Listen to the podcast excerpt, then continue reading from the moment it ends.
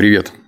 Это необычный подкаст, и на этот раз я хотел бы с тобой, знаешь, поговорить в такой неформальной обстановке, неважно, чем ты сейчас занимаешься, за рулем или бегаешь в спортзале на дорожке. Я бы хотел с тобой поговорить о книгах, а точнее даже о моей книге. Я написал свою пятую книгу «На небесах тебе нет места», и мне было бы очень важно, ценно и нужно, чтобы ты ее прочитал. Это непростая книга, и вообще писательство очень странным образом прокрылось в мою жизнь и закрепилось надолго. Я в посте даже об этом в Телеграме писал, что это зависимость. Я наркоман. Я наркоман от писательства. И я не буду тебе сейчас, знаешь, вот как это бывает в рекламных буклетах, описывать все бесконечные достоинства этой книги, как они поменяют твою жизнь, потому что, скажется, каждая книга это желает, рассчитывает и обещает о том, что ты поменяешь свою жизнь. Но так ли это на самом деле? Это вопрос другой. Я лично выработал такую, знаешь, своеобразную формулу, и мое наблюдение в том, что если ты написал очень умную книжку, какой-то глубокий смысл пытался туда заложить, но при этом читатель начинает зевать, погружаться в свои мысли, то все твои умные мысли останутся за скобками – они останутся непонятыми. И очень важно находить правильный контекст, интересную, вдохновляющую историю, которая будет касаться твоего сердца. Вот в этом у меня и состояла главная задача – написать увлекательную историю. Но что-то вышло из-под контроля, и у меня получился, знаешь, такой жанр типа рассказ, фэнтези, саморазвитие. Вот так вот неожиданно. То есть раньше я фантастику хаял, говорил, что это полная ерунда, и тут на тебе, у меня тут и мистика, и элементы такой фэнтези, что я сам себе удивлен. Но оно настолько лаконично вписывается, что все эти выводы, которые я подчеркнул на протяжении своего 31 года, оно очень аккуратно, плавно ложилось в эту историю. Это история жизни и смерти.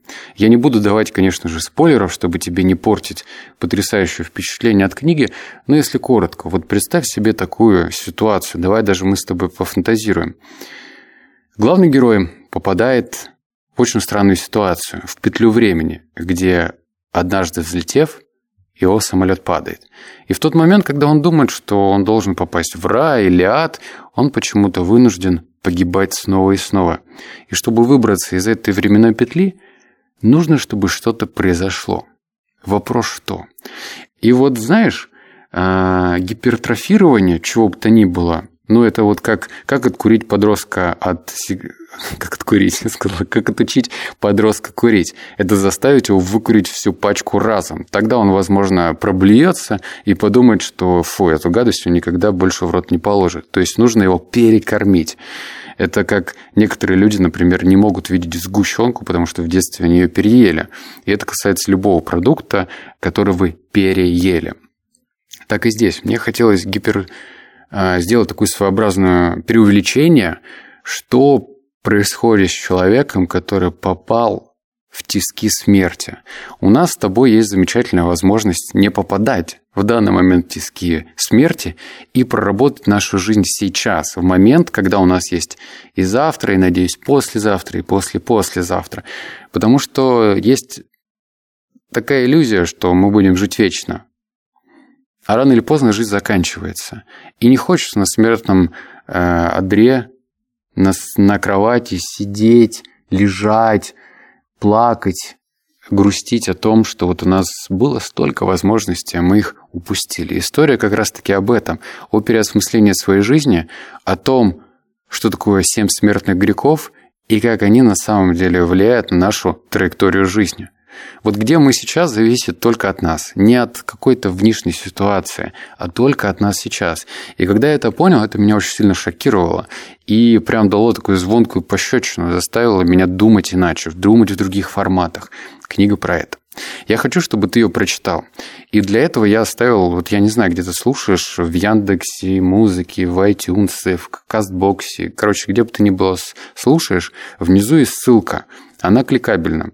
Она тебе даст 10% скидку. Но я не уверен, что там Litres дает эту скидку вечно. Может быть, неделю, может быть, месяц, в зависимости от политики компании Litres. Но если ссылка по какой-то мере не кликабельна, ты можешь просто в поиске, э, не знаю, чем ты пользуешься, Яндекс, Гуглом, просто вбить на небесах тебе нет места. Там будет обложка с самолетом дымящимся. Вот это моя книга.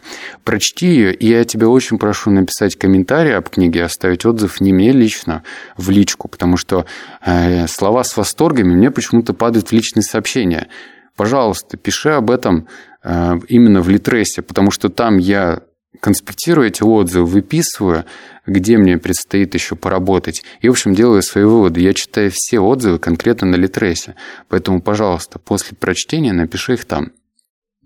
Я уверен, что эта книга тебе понравится, потому что это моя уже пятая книга, и скилл писательский мой растет. А, умение писать захватывающую историю тоже выросло, об этом говорят комментарии.